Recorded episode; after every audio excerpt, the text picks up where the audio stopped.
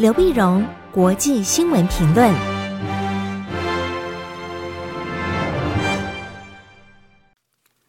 各位听众朋友，大家好，我是台北东吴大学政治系教授刘碧荣，今天为您回顾上礼拜重要的国际新闻呢。第一个，我们先看比较近发生的新闻，那是中东的战火，那是在六月二十八号星期一。星期一凌晨一点左右呢，美国总统拜登下令空袭伊拉克叙利亚边境的伊朗支持的这些民兵组织。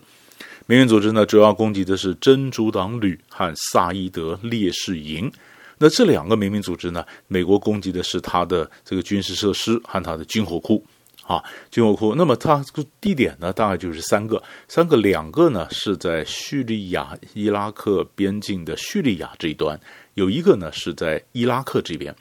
那这边因为整个伊拉克的情势呢仍然不稳定，所以现在美军大概还有两千五百名部队呢在伊拉克。可是美国在伊拉克军事设施呢，那么到今年为止呢，已经遭受到至少超过四十次的民兵的这种攻击，攻击。所以而这些民兵后面呢，显然都是伊朗的支持。啊，所以美国就必须要采取行动，惩罚或者报复，必须而且告诉伊朗说，你不要轻易去去去呃伤害我们这边的这军事设施啊，或者各种包包商啊，重建伊拉克承包人员啊等等。那如果说攻击的话，必然会报复。今年二月呢，已经报复过一次啊，那这次呢是第二次，拜登上来后第二次下下令出兵。空袭啊，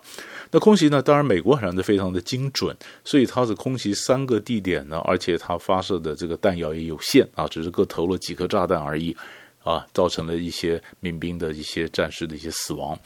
但是重点是呢，伊朗会怎么回应？伊朗会怎么回应？因为伊朗呢不是刚选出来的新的总统吗？虽然新的总统在八月三号才就职。但是他整个的伊朗的氛围呢？你说在整个整个新总统上来就考验新总统会怎么回应的事情，也就是莱西他的这个大法官出身的保守派的强硬派的新总统对于这件事情怎么回应？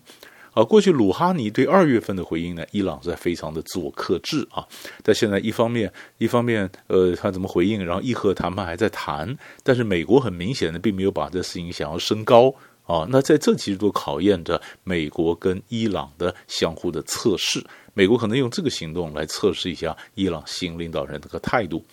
但是这个整个中东的局势呢，当然会牵动油价。不从油价来看呢，呃，目前似乎大家还比较观望啊，并不会因为呃这六月二十八号这个空袭行动而引起市场的恐慌。所以大家真正还要看的就是七月一号 OPEC Plus。OPEC Plus 在维也纳开会的时候呢，他们决定今后的油这个石油的产量是增产呢，还减产啊？那如果因为呃经济逐渐复苏，增产增产多少？而这个才可能影响到供需，影响到整个油价。好，所以这是我们看整个中东和油价的联动的一个新闻。接着呢，我们就看到欧洲。欧洲呢，从在上个礼拜非常热闹啊，非常热闹呢。在六月二十四号星期四的时候呢，那欧盟呢开两天的峰会，那峰会可是第一天呢就开就开到半夜，开到二十五号的凌晨两点，开两点在辩论些什么事呢？那主要就是德国跟法国希望在欧盟里面能够推推推动一个提案，大家能够通过说欧盟跟俄国进行高峰会议。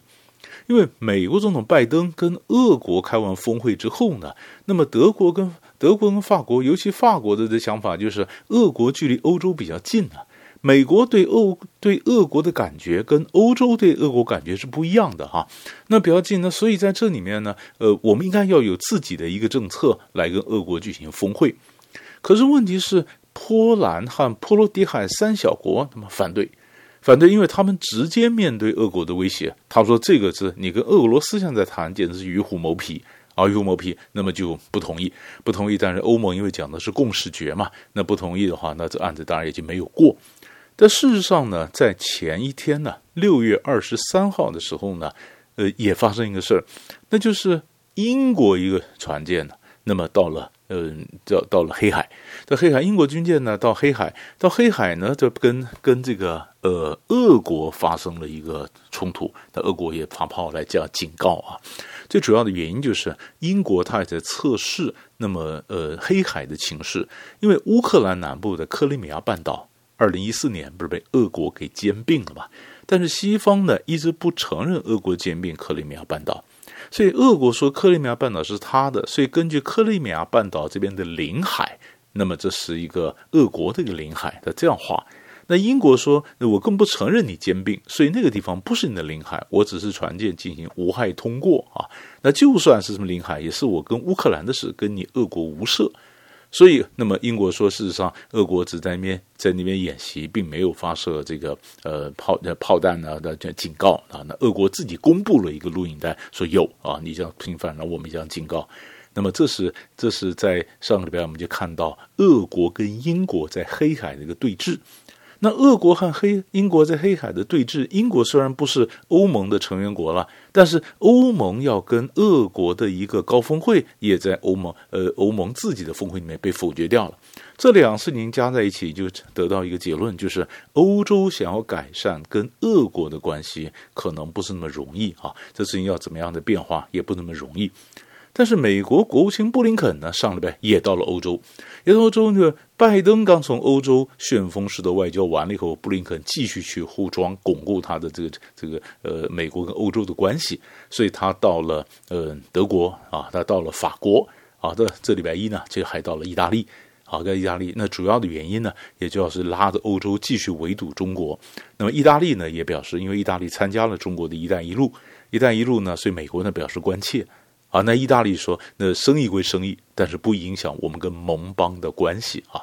所以他是呃，所以布林肯到了嗯法国呃德国，到了法国，到了意大利，到意大利跟意大利政府谈了以后，还见了去到了梵蒂冈，然后跟教宗啊也谈了整个国际的情势。那谈完之后，他还在意大利会见了以色列的外长。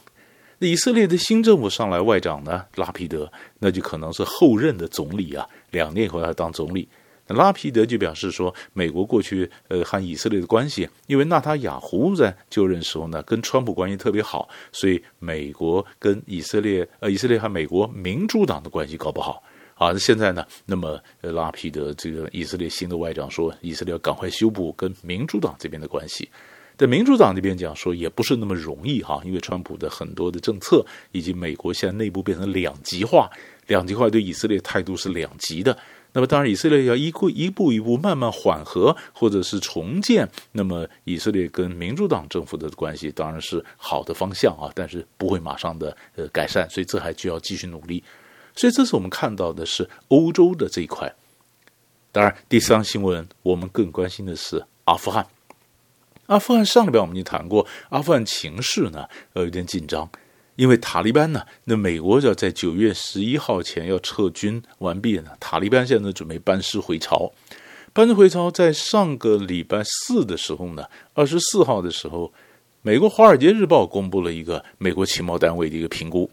那情评估是讲说，美军如果撤出阿富汗之后呢，阿富汗现在的这个政府啊，贾尼啊，嘎尼他所领导的这政府呢，大概不撑不了六个月。啊，这么六个月，这当然就看到这这情势非常的非常的紧张，或非常令人沮丧啊。那么，嗯、拜登总统也表示说，嗯、白宫方面也表示说，放心啊，就算阿富汗情势走啊，那么美国呢一定会照顾到过去帮美国工作的这些阿富汗人。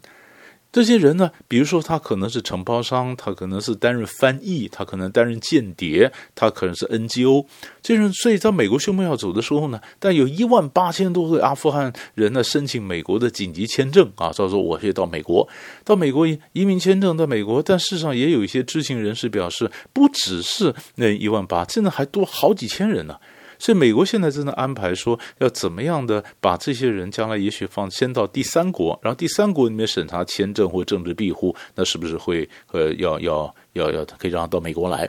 塔利班在这边放话说，过去这些人呢，你们呢帮着美国做事，当然是我们的敌人。可是现在只要你不再帮美国做事，你就是我们的同胞，你们不要紧张。可是很多人还是紧张，还是紧张说那不行的，塔利班进城了，把我们当汉奸一样来来判，那我们赶快要走。所以，美国《华盛顿邮报》登出来一些照片呢，就是当年美国从西贡啊，就是越南胡志明市从西贡撤出来，或者从巴格达撤走时候，多少人抢着跟美军一起走的画面。而就在这愁云惨雾的时候呢，在上个礼拜五，那么美国总统拜登把这个甘尼总统啊，阿富汗喀布尔当局的甘尼总统，那么请到了白宫来会谈。那么一起来的呢，还有负责全国和解的，本来是嘎尼的政敌啊，那现在因为跟塔利班谈判，他们必须要团结起来。那个阿卜杜拉。这两个人一起到了，到了，到了白宫呢。那当然，嗯，拜登总统表示放心，我们一定绝对的支持啊。那么，嗯，支持阿富汗。那么，美国美国国防部长奥斯汀也讲，他说我们绝对不会坐视阿富汗再度成为恐怖分子寄生的温床，并且以阿富汗作为基地来攻击这个呃美国和他的盟邦。那其实你可以看到。那甘尼呢？他在了在美国白宫的时候，他的表情事实上是非常的无奈、愁云惨雾。